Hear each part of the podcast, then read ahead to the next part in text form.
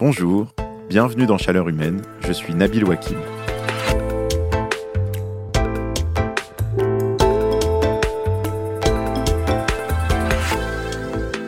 Il y a un peu plus de 15 ans, quand la vente en ligne a commencé à devenir euh, quelque chose d'accessible et de généralisé, eh ben je dois vous avouer quelque chose, je suis devenu accro à un site de vente en ligne. J'ai acheté n'importe quoi. Mais il faut dire que moi, j'ai toujours détesté aller dans les magasins et du coup j'avais l'impression d'avoir trouvé un outil génial. J'ai acheté des disques durs, des couches pour bébé, des tablettes de chocolat et surtout, surtout j'ai acheté des habits. C'était dispo, pas cher et j'avais même pas besoin de me déshabiller sous le regard d'un vigile un peu inquisiteur. Alors c'est vrai, je dois bien reconnaître que j'ai reçu des paires de chaussures trop grandes, des jupes moches que ma femme n'a jamais voulu porter, et des bodys de bébé qui étaient trop petits au moment où ils sont arrivés. Mais en fait, je trouvais que c'était pas grave, tout était dans ma boîte aux lettres, ou des fois dans celle du voisin, et je me disais que c'était pas cher, pratique et en fait assez rigolo à faire. Et puis à chaque déménagement, je faisais des caisses d'habits et de chaussures, des trucs trop grands ou jamais portés, je les mettais dans la cave de mon frère. Merci à lui, ils y sont encore. Parfois chez Emmaüs, mais c'est vrai, je trouvais ça dommage, mais en fait, si je suis tout à fait honnête, je trouvais pas ça très embêtant. Depuis, j'ai compris un truc important. L'industrie textile, c'est autant d'émissions de gaz à effet de serre que le transport aérien. Entre 2 et 4% de nos émissions totales au niveau mondial. Ça n'a l'air de rien, mais en fait, c'est colossal. D'autant qu'en plus, cette industrie, elle est responsable d'autres dégâts pour l'environnement et la biodiversité. J'ai appris tout ça en discutant avec ma collègue du Monde, Juliette Garnier. Elle est chargée de suivre l'industrie textile depuis longtemps et elle a écrit plusieurs enquêtes, plusieurs dossiers sur le sujet. Il y a désormais plus de 100 milliards de vêtements vendus chaque année dans le monde. En France, on estime que ça équivaut à 10 kilos de vêtements par habitant et par an. Oui, c'est vrai, à un moment je me suis dit, il faut que je pèse ma penderie, et puis devant l'ampleur de la tâche, j'avoue que j'ai renoncé. Mais pourquoi l'industrie du textile, elle pollue autant? Pourquoi est-ce que c'est si difficile de changer ses pratiques? Et surtout, comment on fait pour en sortir? Qu'est-ce qu'on peut faire, nous, pour que ça change? C'est de tout cela dont j'aimerais vous parler aujourd'hui dans Chaleur Humaine. Julia Faure est la cofondatrice de la marque de vêtements Loom et elle participe à un collectif d'entreprises du secteur qui s'appelle En mode climat et qui veut réduire massivement les émissions de gaz à effet de serre de la mode. Et elle a beau vendre des habits, elle a un slogan que je trouve assez intrigant pour quelqu'un qui vient de ce secteur-là. Elle dit simplement Les habits, achetez-en le moins possible.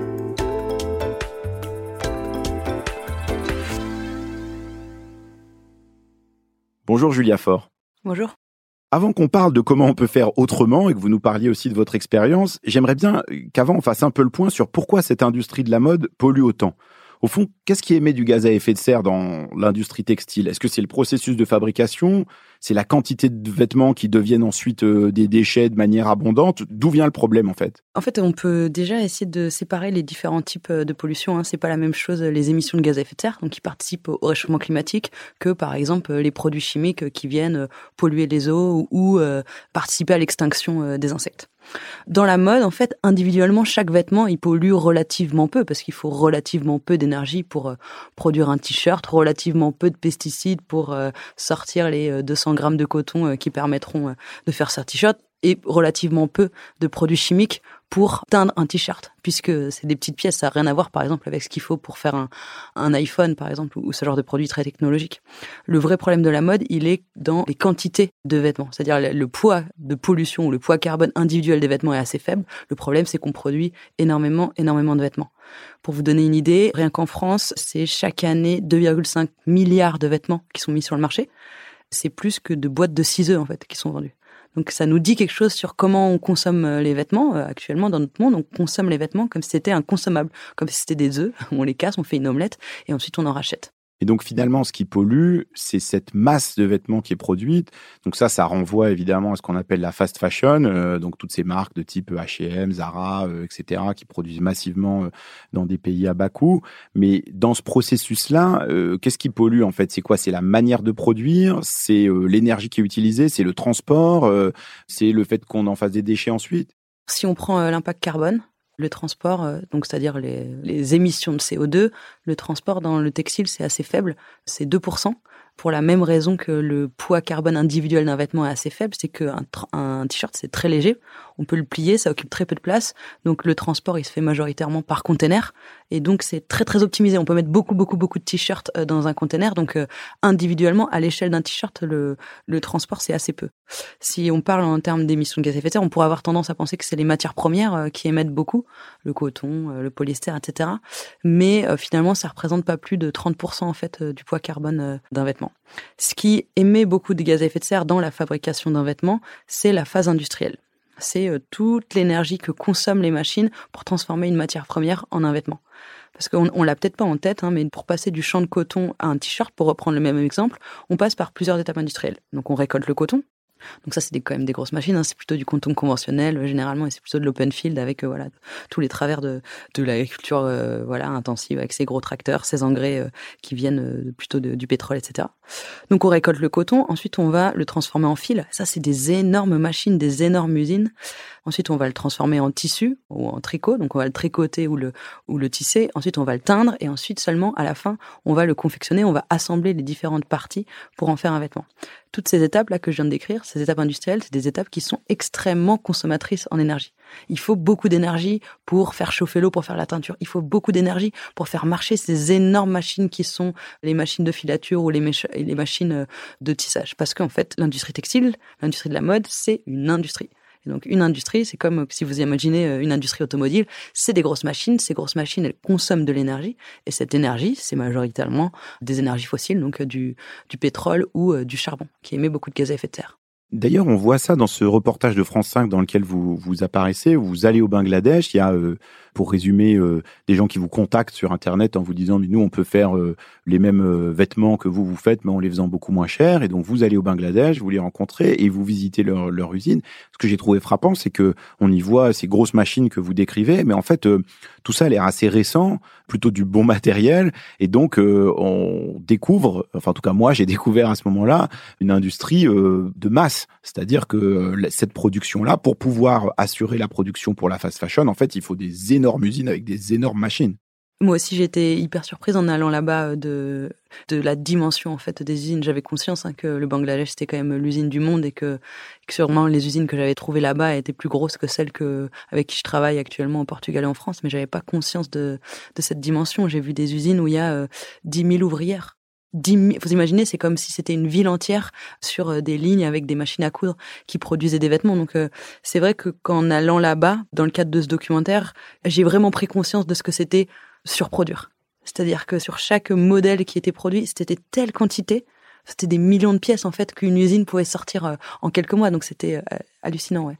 Mais alors pourquoi on produit autant si on n'a pas besoin d'avoir autant de vêtements?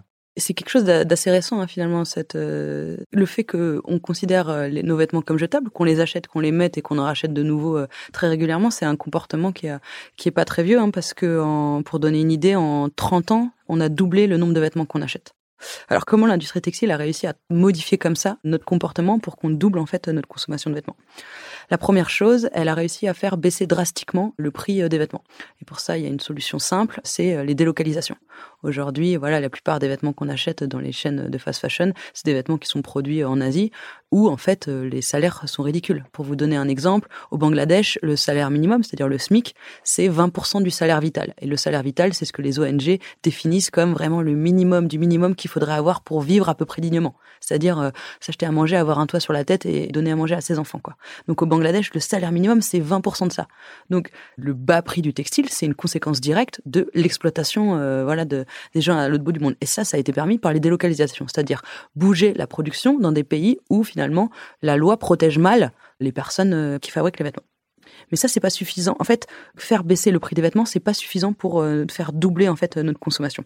Parce que, imaginez euh, s'il y avait plein de t-shirts sur le marché qui coûtaient tous 4 euros, mais qui étaient disponibles seulement en noir, ben on en achèterait deux et ensuite on arrêterait quoi. C'est pas ça qui ferait doubler notre consommation. L'autre manière de nous faire acheter plus que ce dont on a besoin, c'est en nous donnant envie. Et ça, l'industrie de la mode est spécialiste là-dedans. Donc comment on fait pour donner envie aux gens d'acheter euh, sans cesse des nouvelles choses? Bon, alors il y a bien sûr les phénomènes de mode, il y a bien sûr toutes ces questions des collections dont, on a toujours parlé, mais, mais c'est bien plus complexe que ça. Alors ça, je comprends tout à fait. On voit bien, c'est l'idée des collections été, automne, hiver. Ça permet le renouvellement. Ça s'impose en fait d'une certaine manière à nous, puisque c'est ça qu'on trouve dans les magasins. Mais ça explique pas pourquoi on achète autant. Vous achetez beaucoup parce que vous avez l'impression qu'il y a des nouvelles tendances et parce qu'on renouvelle les collections. Vous achetez beaucoup parce qu'il y a une édition limitée. Vous achetez beaucoup parce que parce qu'il y a un drop. Mais vous achetez aussi beaucoup parce qu'il y a des promotions et vous dites que c'est une bonne affaire et que vous voulez pas passer à côté. Et vous achetez aussi beaucoup parce que on vous propose tellement de modèles que c'est impossible qu'il n'y en ait pas un qui vous plaise. Oui, c'est-à-dire qu'il ça crée un comportement où quand on est dans un magasin euh, de type H&M, en fait, on est comme un enfant dans un magasin de jouets, donc on se dit bah tout est à peu près accessible, tout est disponible euh, sous ma main, donc pourquoi je m'en priverais finalement? Et tout me fait envie en fait. Et là, vous prenez l'exemple d'H&M, donc H&M déjà c'est quand même beaucoup de références, c'est plus de, euh, je crois que c'est 10 000 pièces qui sont disponibles sur le site internet, mais avec les nouveaux acteurs comme Asos ou plus récemment Chine, donc les acteurs qui sont uniquement sur internet, ça prend des proportions démentielles. Asos, je crois que c'est plus de 100 000 références qui sont disponibles sur le site internet. Et Chine, c'est carrément un demi-million. Donc, même vous, même moi, qui suis quand même extrêmement euh, éduqué et sensibilisé à ce sujet-là, si vous me faites défiler un demi-million de modèles, bien sûr qu'il va y en avoir, mais au moins 1000 qui vont me faire envie. Bien sûr qu'il y a au moins 1000 où je me dis, bah, je vais avoir besoin de ce t-shirt, ce truc-là, il est pas cher, etc. Donc, euh, cette industrie, elle se dédie entièrement à nous faire désirer des choses dont on n'a pas besoin. Et donc, on achète trop de vêtements parce qu'on peut, parce qu'ils sont pas chers, et on achète trop de vêtements parce qu'on veut, parce qu'on est sans cesse en train d'attiser notre désir. Enfin, on n'est pas non plus des idiots, c'est-à-dire que on se fait pas piéger par l'industrie de la mode. On est aussi nous-mêmes acteurs et actrices du fait de participer à cette surconsommation parce qu'on est content que ce soit pas cher et qu'on a été habitué d'une certaine manière à pas payer cher nos habits parce qu'aujourd'hui si on voit euh, un t-shirt qui coûte 40 euh, euros on se dit qu'on se fait arnaquer parce que le vrai prix d'un t-shirt dans la tête de beaucoup de gens moi y compris c'est le prix qu'on voit dans les magasins de fast fashion Ouais, ouais. Euh, de là à dire qu'on n'est pas idiot et qu'on fait ça consciemment, je crois qu'il faut pas sous-estimer en fait à quel point la puissance neuromarketing de l'industrie de la mode faut pas sous-estimer cette puissance. Enfin, en fait, il y a beaucoup de techniques pour nous faire acheter qui reposent sur des biais cognitifs. Comme quoi, comme technique, par exemple Par exemple, les prix qui terminent en 99, en fait, il y a un biais cognitif dans notre cerveau qui nous fait croire que c'est moins cher et qui nous fait croire que c'est euh, une meilleure affaire. Euh, l'autre biais cognitif qu'il peut avoir, c'est un biais de, de surexposition. C'est-à-dire si vous avez été exposé plein de fois à la pub d'un même produit, vous allez avoir plus tendance euh, à l'acheter. C'est la stratégie des marques, vous savez, qui, qui vous martèlent sans cesse leur logo et leur baseline pour créer ce biais, etc. Et l'intérêt de ces biais, en fait, c'est de provoquer un comportement d'achat qui soit de l'ordre plutôt du réflexe que de la réflexion. En fait, c'est le même principe que quand vous allez sur un célèbre site de réservation de logement et que vous voyez plus que trois disponibles. En fait, vous allez prendre une décision dans l'urgence plutôt que de prendre un peu de recul et de vous dire attends, euh, ce logement il est pourri, euh, vraiment, je vais pas le réserver quoi. Donc l'industrie textile, elle est spécialiste en fait dans l'utilisation de ces biais marketing, ce qu'on appelle des dark patterns en fait.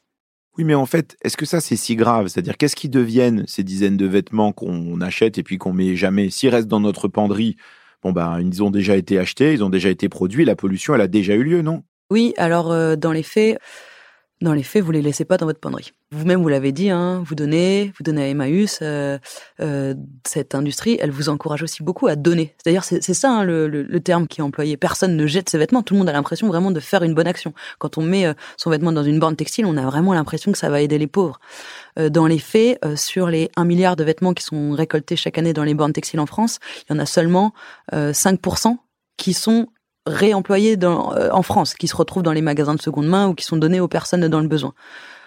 Sur le reste, en tout cas 50% de ce qui est collecté, c'est envoyé à l'étranger et ça finit dans des pays euh, plutôt euh, pays d'Afrique, théoriquement pour que eux puissent s'habiller avec notre seconde main.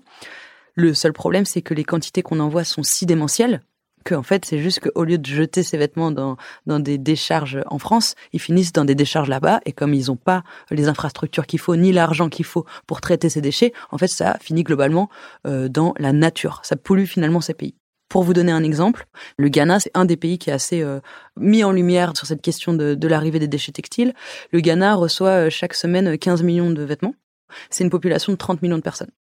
Donc on voit bien que si chaque semaine ils reçoivent de quoi habiller, la moitié de leur population, on voit bien que très rapidement ils sont débordés en fait par euh, les vêtements qu'ils reçoivent. Et c'est exactement ce qui se passe quoi.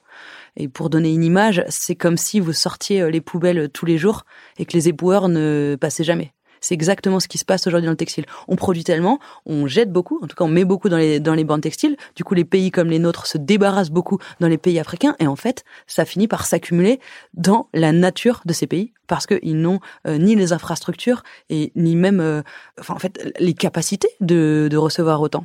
Nous, la France, on envoie euh, chaque semaine 10 millions de, de vêtements à l'étranger et au final, la plus, au moins 40% d'entre eux vont directement polluer la nature de ces pays moins bien équipés.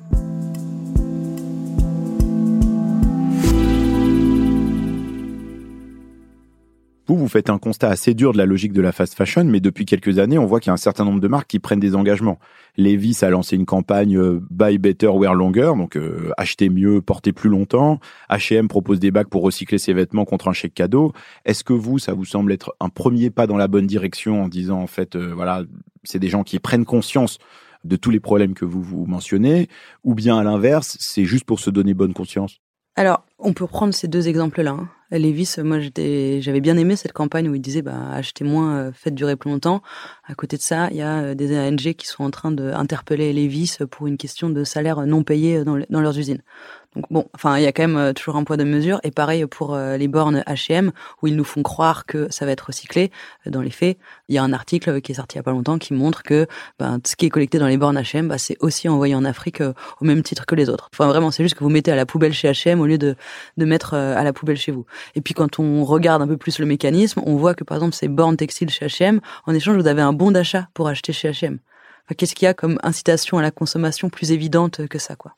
Donc c'est effectivement euh, du greenwashing. Alors la première raison pour laquelle c'est du greenwashing, c'est que cette technique, si on prend celle d'H&M, c'est une manière de calmer l'éco-anxiété pour vous inciter à acheter toujours plus. Parce qu'en ce moment, il y a quand même un truc qui se passe pour euh, l'humanité. C'est un des freins à la consommation, c'est que on commence à avoir conscience que notre euh, consommation a un impact et du coup, on a tendance à vouloir ben, moins consommer. quoi. Et ça, c'est la terreur des marques parce que si vous consommez moins, bah, ça les arrange pas. Ils font, c'est vraiment pas leur but. Donc autant à, ils se sont dédiés pendant des années à attiser notre désir de nouveaux vêtements, autant là, en ce moment, ce qu'ils essayent de faire, c'est de calmer notre éco-anxiété pour nous dire, bien sûr que vous pouvez continuer à acheter, c'est même bon pour la planète. Et c'est tout le truc de ça c'est fait en polyester recyclé, euh, mettez une fringue dans un bac, vous pourrez en racheter un nouveau, euh, deux fringues vertes achetées, une offerte, ce packaging est éco-responsable. Donc ce greenwashing, donc il a d'abord euh, une vocation à inciter à consommer, donc à ne pas freiner le modèle. Et surtout, si on devait regarder les actions qui sont prises, on voit qu'aucune ne s'adresse au cœur du problème. Si on reprend le constat qu'on fait sur l'industrie textile, le problème c'est la surproduction. Le problème c'est la surproduction et c'est lié aux incitations à consommer et au prix dérisoire. Est-ce que est-ce que H&M ou Levis jouent sur aucun de ces facteurs? Est-ce que Levis a dit bah, je vais relocaliser la production de mes jeans dans des pays où euh, les, gens sont payés dignement? Est-ce que H&M a dit mais moi je vais vraiment renoncer à inciter les gens à consommer, je vais réduire le rythme de mes collections, je vais faire moins de seuls Jamais en fait, jamais ils s'attaquent au cœur même de leur modèle qui est générateur de pollution. Mais en même temps, il y a aussi euh, derrière une question qui est la qualité des vêtements en question, parce qu'en fait, euh, un des sujets, c'est que bon bah c'est des vêtements qu'on produit pas cher, ils sont pas forcément toujours de très bonne qualité, mais on se dit que c'est pas grave, donc on, va en racheter euh, plus souvent. Est-ce que du coup, de la part des grandes marques ou des plus petites comme la vôtre, qu'il y a aussi une réflexion sur le type de matériaux qu'on utilise, parce qu'en fait, et sur les matières premières, parce que le coton, on sait que c'est très consommateur en eau, en pesticides, le polyester, en réalité, ça vient des produits pétroliers, donc en fait ça aussi, ça a un impact qui est très fort. Est-ce que euh, c'est pas aussi de ce côté-là qu'il faut regarder? Alors, je vais répondre aux deux parties de la question. La première sur la qualité, la deuxième sur euh, les matières. Moi, quand j'ai monté ma marque, euh, j'étais persuadée que les vêtements de la fast fashion n'étaient pas de bonne qualité et que c'était pour ça qu'on en consommait trop. Et donc globalement, pour ma remarque, ce que je fais, c'est je fais des prototypes, je fais des tests de résistance en laboratoire et je teste aussi ce qui existe sur le marché pour voir si c'est mieux ou si c'est moins bien. J'ai été extrêmement surprise de voir que finalement, la qualité des vêtements de la fast fashion n'est pas du tout catastrophique. Et d'ailleurs, tout le monde en fait un peu le constat. On a tous dans notre armoire des t-shirts H&M qui ont 20 ans, des pantalons Zara qui ont tenu 10 ans et des vêtements qu'on a payés plus cher de marque plus nationale qui ont craqué bien avant. Donc, pour moi, ça a été une révolution, hein. genre de comprendre que notre surconsommation de vêtements n'est pas liée ou à la marge à la dégradation de la qualité. Et finalement, quand on y réfléchit, quand on regarde de près, c'est assez logique. Euh, la fast fashion, elle utilise par exemple beaucoup de, de polyester. Le polyester, c'est une fibre plastique, c'est beaucoup plus résistant que le que le coton, qui est une fibre naturelle. Donc globalement, si vous achetez un t-shirt 100% polyester, il va être beaucoup plus résistant qu'un t-shirt 100% coton. Bon, après, il y a d'autres problèmes, vous puez plus dedans, euh, on transpire plus rapidement, c'est moins agréable au contact. Mais si on parle de qualité dans le sens résistance propre, résistance de des vêtements, elle ne s'est probablement pas dégradée avec la fast fashion. En tout cas, ce n'est pas ça la raison qui fait qu'on se débarrasse des vêtements. Et d'ailleurs, euh, vous, pouvez regarder, c'est la raison pour laquelle on se débarrasse des vêtements, c'est soit parce qu'on les met plus, soit parce qu'on les aime plus, soit parce qu'on a la flemme de les réparer, soit parce que c'est plus cher de les réparer que, que d'en acheter un neuf. Oui, mais sur l'autre aspect, sur les matériaux qui sont utilisés, est-ce qu'il n'y a pas autre chose que le coton, le polyester qu'on pourrait utiliser et qui permet d'avoir à la fois des vêtements qui sont de qualité et qui en plus seraient durables? On attend toujours une espèce de solution miracle, vous savez, un, truc à base d'algues ou euh, de déchets de pamplemousse ou, de marre de café euh, euh, qui permettrait de continuer à consommer autant grâce à une merveille technologique. Dans le textile, cela n'arrive pas. Il y a des matières qui sont bien, mais si on devait, par exemple, on parle beaucoup du lin. Le lin, c'est vraiment génial, c'est produit localement, etc. Si on devait maintenir la production actuelle et faire tout en lin, mais en fait, il faudrait recouvrir, je crois, on avait fait le calcul avec mon associé, je crois que c'est la moitié des terres d'Europe, des terres arabes d'Europe. Donc oui, on serait tous en mais on pourrait plus manger en fait. Donc il y a, une vraie chose à, avoir en tête, c'est qu'il n'y a pas de matière miracle et que la, le problème et la solution ne viendront pas de la matière. En fait, c'est normal de polluer. Vivre, c'est polluer. Produire, c'est polluer. C'est normal, en fait. Il faut accepter que notre existence sur Terre, elle a un impact. Ce qui n'est pas normal, c'est le gâchis qu'on en fait. Ce qui n'est pas normal, c'est de polluer pour faire des vêtements qu'on va porter deux fois et qu'on va acheter il faut en fait un peu respecter finalement euh, tout ce qui est issu de, l'industrie et des chaînes de production en, en acceptant que voilà produire un t-shirt ça pollue et pour rendre hommage finalement aux ressources qui ont été euh, consommées, le faire durer le plus longtemps possible.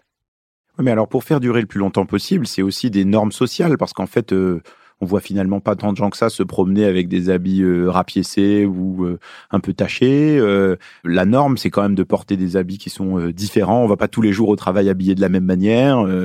donc c'est aussi un regard social finalement sur la manière dont on s'habille et l'usage qu'on a des habits. Oui, oui, tout à fait. Et c'est une norme qui a quand même beaucoup évolué. Hein. C'est mon associé qui me racontait que sa grande tante lui avait raconté que désolé, hein, c'est les, on dit de on dit, mais qu'à l'époque, euh, dans son village, il y avait euh, une raccommodeuse qui passait euh, tous les deux jours, quoi. Enfin, c'est-à-dire le, fait de raccommoder les vêtements, de les rapiécer, de les faire durer, c'était un métier extrêmement central en fait dans la vie de tout le monde. Et ces métiers-là et, ces normes-là et ces et ces habitudes-là, elles disparaissent quand ben, quand le prix du neuf devient moins important que le prix de que le prix de la, réparation. Quoi. oui, absolument. Ça coûte moins cher d'aller acheter un nouveau t-shirt chez H&M que de euh, se faire rapiécer euh, son t-shirt euh, chez le, la couturière du coin. Donc c'est vrai qu'il y a un côté paradoxal là-dedans. On n'a pas d'encouragement d'une certaine manière à faire durer nos habits plus longtemps. C'est vrai, et il y a aussi vraiment une perte d'habitude parce que vraiment, c'est pas si cher que ça quand même de faire réparer ses vêtements. Enfin, du coup, nous, on le fait beaucoup et on essaie d'encourager quand même nos, clients et nos clientes à le faire. Ce qui coûte cher, par exemple, c'est de changer un zip. Ça, ça peut coûter 15 euh, euros, quoi. Mais faire un ourlet, c'est 10 euros. Euh, faire réparer un petit trou. Enfin, il y a des choses qui coûtent 2 euros. Enfin, c'est globalement euh, pas très cher. Donc, mais c'est vrai que la concurrence face à la fast fashion très peu chère, elle est terrible. Mais surtout, il y a un truc. On est des générations qui avons perdu cette habitude d'aller faire réparer, ajuster, entretenir. Et on a aussi des générations qui avons perdu le savoir-faire sur comment entretenir un pull. Enfin, c'est assez rigolo parce que nous, on le voit dans la typologie de nos clients. Donc, on, avant, on, a, on vendait des pulls en laine qui ne passaient pas en machine. Maintenant, on a trouvé une autre laine euh, qui permet de passer en machine. Mais voilà, si vous demandez à n'importe quelle euh, grand-mère ou, grand-père comment on lave un pull en laine, tout le monde sait qu'il faut pas le laver en machine. Cette génération-là, elle le sait. Et si vous demandez à des gens deux générations après, en fait, ils ah bon, ça se passe pas en machine, mais moi, je mets tout en machine, en fait. Donc, il y a aussi un, un savoir de l'entretien des vêtements et du faire durer des vêtements qui a disparu avec le déferlement de cette fast fashion. D'ailleurs, vous, quand vous vendez des vêtements, vous donnez aussi des conseils aux gens. Pas laver trop souvent les habits ou laver à 30 degrés ou à froid. Ou par exemple des conseils d'entretien. Euh, nourrir ses ceintures en cuir avec de la crème hydratante. Euh, resserrer les manches de son pull euh, devenu un peu flagada avec de la vapeur. Est-ce que vous savez si les gens qui achètent ces produits, ils suivent ces conseils, ou bien finalement ils font la même chose avec vos produits que avec ce qu'ils achèteraient ailleurs, c'est-à-dire que quand ça commence à s'abîmer, bah, ils achètent autre chose. Alors, on sait que ça fait durer plus longtemps les vêtements parce qu'en fait, nous on dit on AB teste toutes ces techniques. Enfin vraiment, c'est-à-dire que euh, par exemple, on a testé différentes techniques pour blanchir par exemple un t-shirt qui aurait jauni aux aisselles et on sait que la technique qu'on propose, elle, elle, marche. Quoi. Donc c'est quelque chose avec du percarbonate de soude. Donc on sait que les conseils qu'on prodigue, ils marchent. On sait que c'est hyper facile de d'enlever les bouloches d'un pull, de resserrer les manches, de pareil d'un pull en laine, etc. nos techniques, elles marchent. On n'a pas les chiffres sur est-ce que les gens, dans quelle proportion les gens les utilisent ou pas. Mais on a des messages de gens qui nous disent ah oui je savais pas, ça c'est trop bien, ah mais c'est magique ça, ah mais c'est trop bien.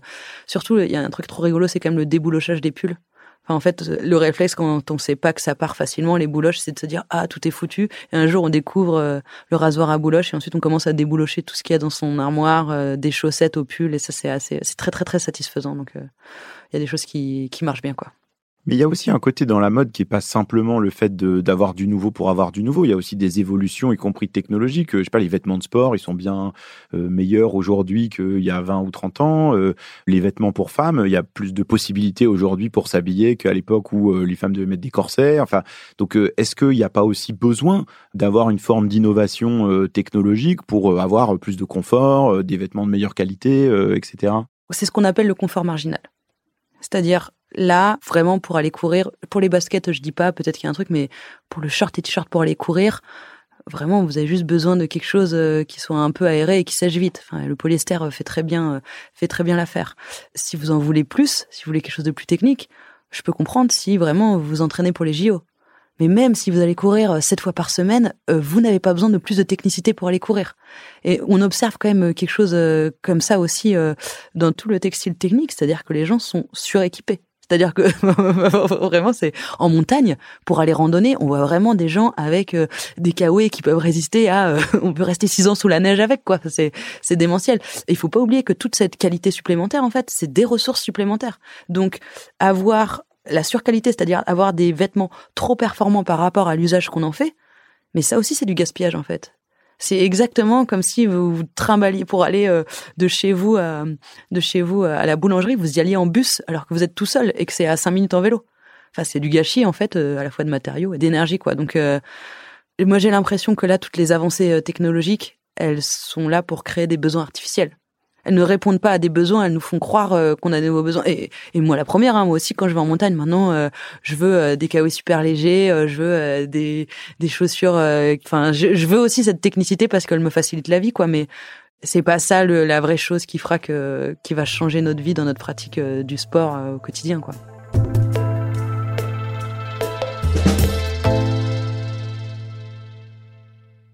Alors si on veut se poser la question sur comment on peut arriver à sortir de cette logique de la fast fashion.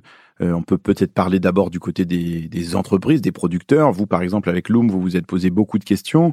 Je me souviens que vous avez eu un débat, par exemple, sur l'utilisation du coton, en disant au début, bon, bah, on va pas utiliser de coton bio. Puis finalement, vous avez changé d'avis, vous avez expliqué ça à, vos clients. Comment vous faites ces arbitrages-là? C'est-à-dire, est-ce que vous avez une grille où vous dites, bon, bah voilà, ça c'est OK, ça c'est pas OK, comme vous l'avez dit tout à l'heure, de toute façon, produire, c'est polluer.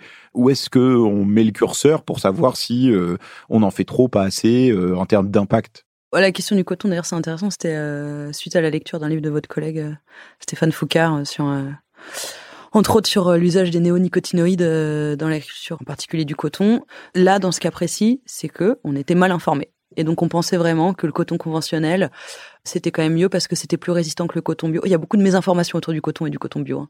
Si vous recherchez un peu partout sur internet, les gens ils diront bah le coton bio ça utilise plus d'eau, le coton bio c'est moins résistant et tout.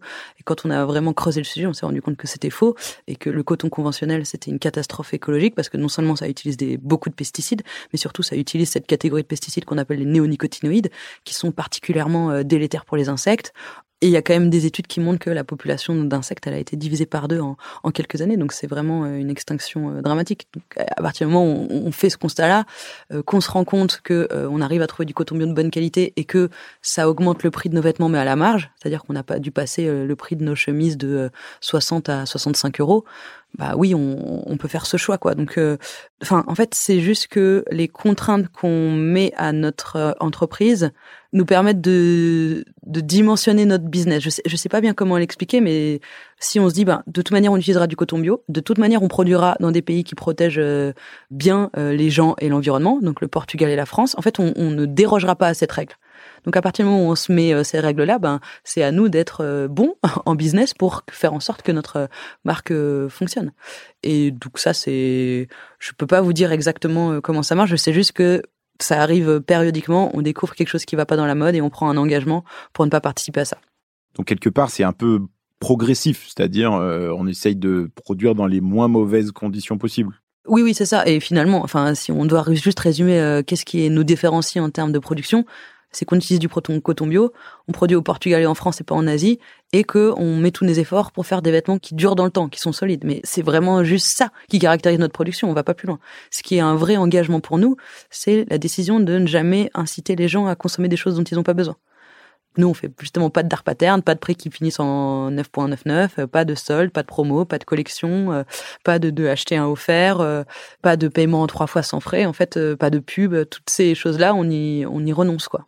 D'ailleurs, quand je vous ai proposé de participer au podcast, je vous ai dit bon, j'aimerais bien qu'on parle de la fast fashion, mais pas forcément euh, essentiellement de votre marque. On m'a dit mais moi je m'en fiche, euh, c'est pas grave, j'ai pas envie de faire de la pub. Et ça, c'est vrai que c'est assez contre-intuitif parce que comment on peut changer le monde de la mode euh, d'une certaine manière sans avoir recours à l'argument bah acheter mes habits parce qu'ils sont plus éthiques, mieux faits, réalisés dans des meilleures conditions que les habits de la fast fashion. À un moment donné, c'est quand même une concurrence entre des habits plus éthiques et des habits qu'on juge moins éthiques alors c'était une conviction que j'avais hein, au début quand on a commencé. Euh, on se disait ben voilà, nous le but c'est de faire grossir notre entreprise et un jour nous les entreprises éthiques on va remplacer euh, les entreprises les les plus euh, destructrices, hein, si on prend H&M, etc.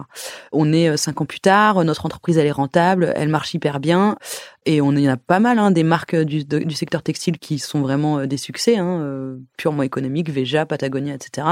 Mais si on regarde l'impact écologique de la mode, le succès de ces marques n'a pas du tout fait baisser en fait l'impact écologique de la mode. Au contraire, chaque année, on produit plus, chaque année, euh, on émet plus de gaz à effet de serre, chaque année, on, on pollue plus les rivières. Et, et, voire même, si on regarde plus précisément, la croissance et le succès des marques éthiques ne s'est jamais fait aux dépens des marques de la fast fashion en fait, dans ce temps où nous, nos business se développaient, la fast fashion et l'ultra fast fashion s'est développé encore plus vite. Si je prends l'exemple de Chine, cette marque d'ultra fast fashion euh, euh, qui existe en France, mais on, la connaît depuis 4-5 euh, ans, elle fait aujourd'hui 11 milliards de dollars, enfin en tout cas entre 10 et 20 milliards de dollars de chiffre d'affaires annuellement. Et Patagonia, à côté de ça, qui est la plus grosse des marketing, qui est un carton, vous voyez, enfin, c'est vraiment un succès économique sans précédent pour les marketing, fait un milliard de dollars. Donc la plus grosse des marketing est dix fois plus petite que cette marque d'ultra fast fashion qui sort de nulle part.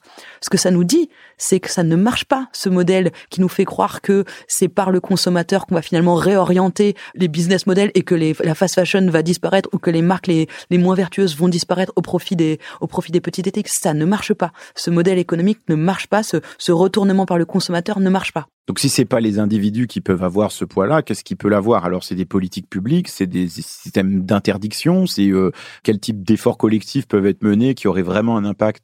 Ben oui, c'est exactement comme sur la route en fait. Si vous voyez que demander aux gens de ne pas rouler euh, en état d'ébriété, ça ne marche pas, bah vous mettez en fait des règles qui interdisent de rouler en état d'ébriété et qui et qui punissent en fait les comportements qui mettent euh, tout le reste euh, des usagers euh, en danger. Et c'est exactement la même chose qu'il faut faire dans la mode.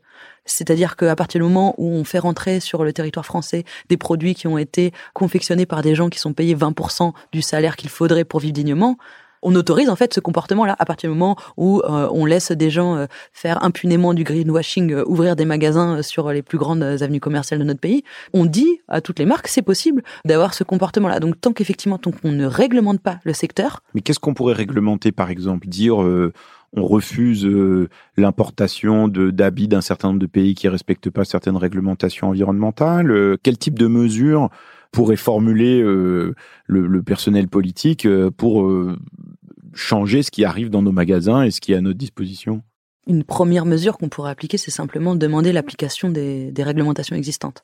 Je vais vous donner quelques exemples. Quand on est une marque et qu'on vend des vêtements en France, on est obligé de payer l'éco-taxe. L'éco-contribution, c'est comme sur les frigos, vous savez, c'est ces quelques centimes qui servent à gérer la, fin de vie euh, des produits. Bon, voilà, il y a plein de marques qui fraudent l'éco-contribution et qui mettent sur le marché en, en France et il ne leur arrive rien. Il y a une autre réglementation pour vendre et distribuer des produits en Europe. Il faut que les produits euh, respectent la réglementation REACH, qui est globalement une réglementation qui dit il ne faut pas qu'il y ait de produits, plus de temps, de pourcentage de produits toxiques dans votre vêtement parce que sinon ça risque d'être dangereux pour les gens et pour euh, l'environnement. Qui est une réglementation européenne. Qui est une réglementation européenne. Donc les industriels français, ils respectent cette réglementation, ils sont contrôlés en leur sortie d'usine. Mais euh, par exemple, il y a un documentaire il y a pas longtemps qui a montré que cette même marque Chine, bah voilà, ils ont testé euh, le taux de plomb sur quelques-uns de leurs produits qu'ils ont fait venir, et le taux de plomb était trois fois supérieur à la norme REACH. Il n'y a eu aucune sanction c'est à ça. On n'a pas vu le site qui a été déférencé, il n'y a pas eu, il y a même pas eu un mot qui leur a été adressé. Donc déjà appliquer les réglementations existantes, ça permettrait bon, de rétablir une sorte de justice quand même entre ceux qui les respectent et ceux qui les respectent pas, mais effectivement, ce n'est pas suffisant.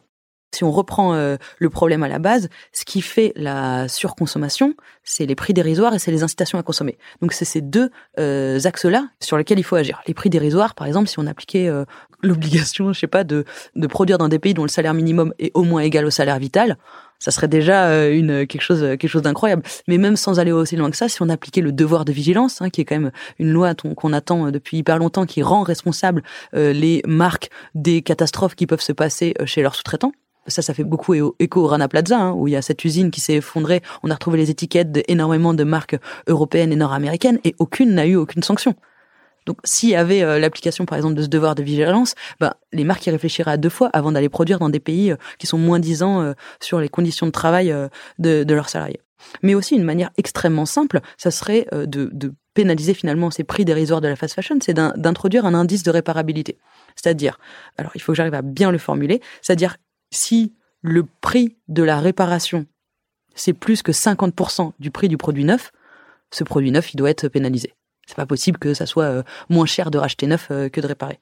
Et on pourrait aussi dire, par exemple, que si vous avez plus de 10 000 références en ligne, ou voire plus de même 1000, on peut dire que là, ce que vous essayez de faire, c'est inciter à consommer. Et là, on pénalise encore une fois euh, c'est les sites ou les marques qui incitent trop, évidemment, avec trop d'insistance à consommer. Donc il y a tout un panel en fait de mesures qui, peuvent qui peuvent être prêtes, mais encore faut-il le en tout cas le, courage politique et oui et la volonté euh, la volonté de les appliquer. Mais en tout cas ce qui est sûr, c'est que sans réglementation, ça ira de mal en pire et c'est que sans réglementation, plus les marques seront destructrices, plus les marques seront feront de l'ultra fast fashion sans complexe, plus elles auront un succès commercial. Peut-être euh, juste pour euh, revenir sur l'aspect individuel dont on a un peu parlé, j'imagine que c'est une question que les gens vous posent souvent, mais du coup quand on vous écoute, on se dit bon d'accord, mais qu'est-ce que je peux faire? Alors en gros, il faut que j'évite les marques de fast fashion. Donner, c'est pas terrible, c'est rentrer dans une logique euh, qui contribue aussi à la pollution. Bon ben, qu'est-ce qui me reste alors? Qu'est-ce qu'il faut faire? Il faut juste s'habiller avec ce qu'on a dans sa penderie et rien faire d'autre. Ah ouais, c'est très. On a, on a envie hein, que ça qu'il y ait une solution plus révolutionnaire et tout, mais la solution, c'est comme pour beaucoup de choses, hein, c'est la sobriété. C'est faire avec ce qu'on a. Donc euh, faire avec ce qu'on a, c'est euh, faire euh, durer ses vêtements, c'est les réparer, c'est en prendre soin, c'est pas céder à la sirène de, la consommation. Alors c'est pas possible pour tout le monde et des fois on a besoin d'un t-shirt propre ou d'un slip pas troué. Ben voilà, et une fois qu'on a reprisé ses chaussettes, même si je sais pas s'il y a beaucoup de monde qui le fait, moi-même je ne le fais pas. Je comprends qu'on ait besoin de neuf, mais la, la première chose à faire si on peut faire quelque chose, c'est de consommer beaucoup moins beaucoup moins, vraiment acheter beaucoup moins. La deuxième chose à faire, c'est s'il faut consommer euh, neuf, choisir des vêtements qui sont produits, voilà, dans des pays où on accepterait de passer, euh, on accepterait d'envoyer nos enfants en colo. Je pense que c'est ça le critère, quoi. Par exemple, je pense qu'il faut éviter d'acheter des produits qui sont faits en Chine ou au Bangladesh parce que j'enverrai pas mes gosses là-bas, quoi, en, colo. Donc euh, voilà, je pense qu'il faut avoir ces deux critères-là. Et le troisième critère, c'est le coton bio. On peut plus acheter de coton conventionnel, c'est une catastrophe. Il faut vraiment, faut vraiment privilégier ça, quoi. Quand on vous écoute, euh, vous qui réfléchissez à ces questions-là depuis de nombreuses années, on peut pas s'empêcher de se dire, enfin en tout cas moi je peux pas m'empêcher de vous dire, qu'est-ce qui vous donne de l'espoir? Qu'est-ce qui vous fait penser que les choses peuvent quand même aller dans la bonne direction malgré tout le constat que vous faites? Euh, En fait, c'est assez rigolo, hein, c'est que si on regarde le rapport du GIEC, le rapport il nous dit il faut faire des choses et il y a moyen de s'en sortir si on fait des choses. Et moi, je suis dans un secteur où il n'y a rien qui est fait. Enfin, vraiment, c'est juste de la poudre aux yeux, il y a juste du greenwashing, etc. Euh, et je crois qu'il y a quand même des choses qui me donnent de l'espoir, dans le sens, euh, on est 500, euh, plus de 500 maintenant marques et, et, usines françaises à s'être rassemblées dans un collectif qui s'appelle En mode climat. il y a quand même une énergie assez folle de la part d'entrepreneurs, de la part de chefs d'entreprise pour se mettre dans ce collectif. Et je vous rappelle, on est un collectif qui demande de la réglementation. Et de la réglementation qui va s'appliquer à nous aussi. Hein la réglementation qui pénalise euh, les, les promos, euh, les seuls, la réglementation qui, qui pénalise le renouvellement des collections, nous aussi on va se l'appliquer quoi. Et en fait, on a tellement conscience de cette urgence climatique qui nous arrive qu'on dit mais on préfère une réglementation qui s'applique à tout le monde, nous y compris, que d'aller droit dans le mur.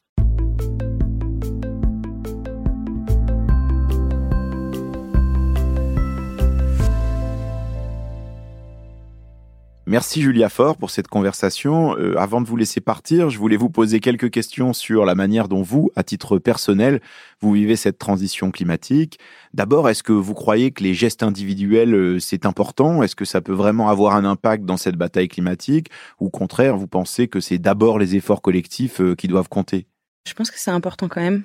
Et je me rends compte parce que dans mon entourage, moi, les gens qui continuent à faire comme si les ressources étaient limitées, qui ont un comportement, euh, oui, de gaspillage ou de surconsommation, ça me, ça m'irrite. C'est comme si vous, quand voyez des gens jeter euh, leur mégot par terre en face de vous ou leur papier par terre, en fait. Vous pouvez vous dire, ah bah, on s'en fout, etc. Mais il y a quelque chose, euh, il y a quelque chose qui est choquant. Et je pense qu'il y a, donc je sais pas si ça qui fait le changement au niveau général, mais je crois quand même que cette sobriété, bien sûr qu'il nous faut des règles pour nous forcer collectivement à y aller, quoi. Mais euh, ça serait très bizarre de demander ces règles tout en disant ah bah moi tant qu'elles s'appliquent pas bah je vais euh, profiter le plus possible. Enfin c'est exactement l'attitude que je reproche aux entreprises. C'est vraiment genre euh, les H&M et les Chines qui sont là ah bah moi il y a aucune règle qui m'empêche de faire ce que je veux donc euh, je fais je pollue le maximum quoi. Donc je pense qu'il y a quand même un truc de d'exemplarité quoi pour pour demander des règles qu'il faut avoir. Par exemple, vous est-ce que vous prenez encore l'avion? Je le prends plus pour euh, le loisir, mais je le prends pour le boulot. Enfin, nos usines elles sont au Portugal, donc j'y vais quand même euh, au moins une fois par an, donc euh, c'est pas c'est pas idéal. Vivement qu'il y ait un train pour faire ça, mais oui, je mange plus de viande. Enfin, mais est-ce que vous achetez par exemple des fois des habits de fast fashion? Je peux en acheter dans le cadre du boulot quoi je, vais les étudier des trucs comme ça etc mais non enfin j'achète j'achète peu de choses et c'est là où je veux en venir c'est-à-dire que je trouve qu'à partir du moment où euh, le fait de changer son mode de vie, ça ne vient plus une espèce de, punition, euh, mais quelque chose qu'on fait par choix, on, en tire aussi du plaisir, quoi. Quand je mangeais encore de la viande, j'étais quand même pas bien, euh, bon, sur les questions climatiques aussi, mais sur la question de la souffrance animale, c'était quand même assez dur. Et, moi, j'ai fait des études d'agronomie, donc on est assez conscient de qu'est-ce que c'est la réalité de l'élevage industriel. Et en fait, je me mentais un peu à moi-même en me disant, oui, mais moi, je vais manger que de la viande qui est bien sourcée, où je sais d'où elle vient, où je sais que les animaux été bien traités. Et en fait, je me rendais compte que je faisais des exceptions de temps en temps, et en fait que finalement euh, les exceptions c'était la règle, et qu'en fait à chaque fois que j'allais au resto, je mangeais de la viande, et je savais pas du tout d'où elle venait, mais je disais autour de moi que non, non, mais moi j'ai conscience des dérives. Moi, je pense qu'il faut arriver à tirer du plaisir des choses qu'on fait pour euh, pour la planète, quoi. Et en tout cas, moi, c'est comme ça que c'est comme ça que ça marche. Et la dernière chose, je trouve que c'est euh, J'arrive pas bien à l'articuler avec avec l'écologie, mais il y a quand même quelque chose sur notre addiction aux écrans et en particulier au téléphone. Je me rends compte que pour moi qui est aussi le pendant de, de, ce monde dans lequel on ne vit que pour consommer quoi. Enfin, finalement, euh, prendre l'avion, aller acheter des choses, etc. Enfin, euh, on sait qu'il faut sortir de ça si on veut avoir euh, une vie qui est compatible avec les limites de la planète. Et je trouve qu'il y a quelque chose aussi de, de, de, semblable dans notre addiction au téléphone, quoi. On a l'impression que tout se passe sur notre écran et on a, on a la nuque courbée à force d'y être tout le temps. Et en fait, on, oublie que le monde. enfin, je pense qu'il faut vivre en dehors de ça, quoi il y a une relation euh, entre euh, entre ces deux choses que j'arrive pas à articuler mais on sait que je sais que surconsommer ça me fait pas du bien à moi. Je sais que ça me rend malheureuse et je sais qu'être tout le temps sur un écran ça me fait pas du bien à moi et ça me rend malheureuse. Et j'ai l'impression que cette sobriété se sortir de ces comportements là ça on a des récompenses quoi. Merci Julia Fort merci à vous.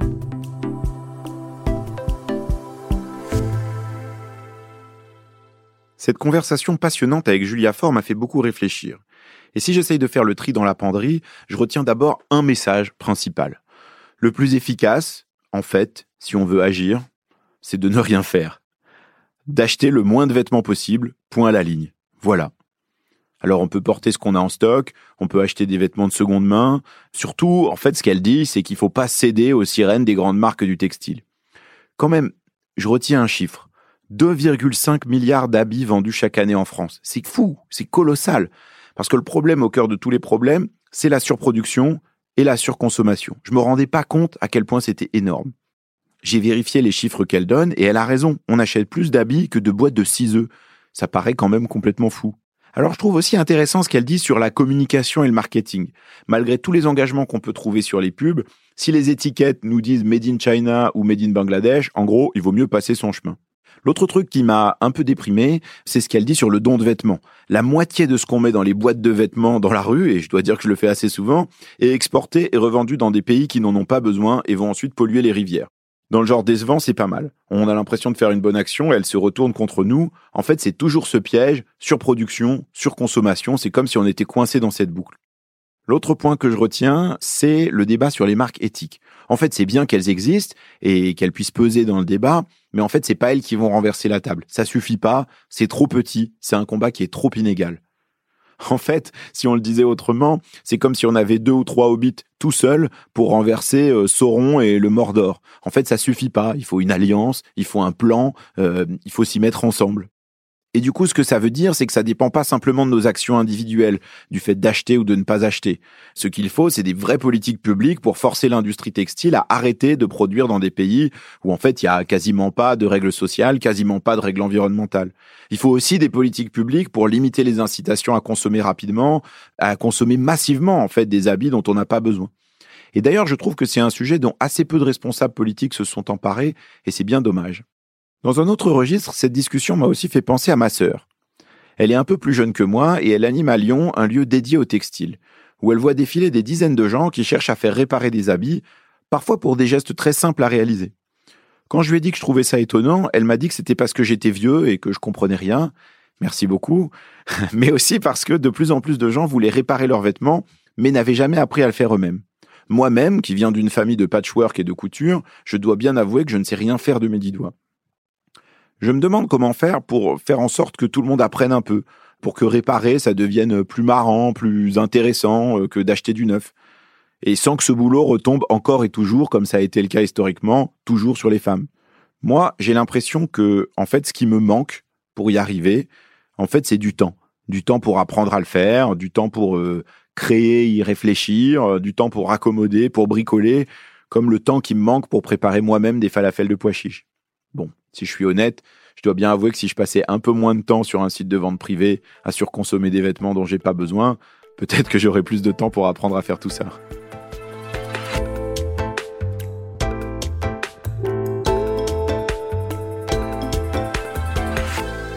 Merci, merci infiniment d'avoir pris le temps d'écouter ce nouvel épisode de Chaleur Humaine, un podcast produit par Adèle Ponticelli avec l'aide d'Esther Michon.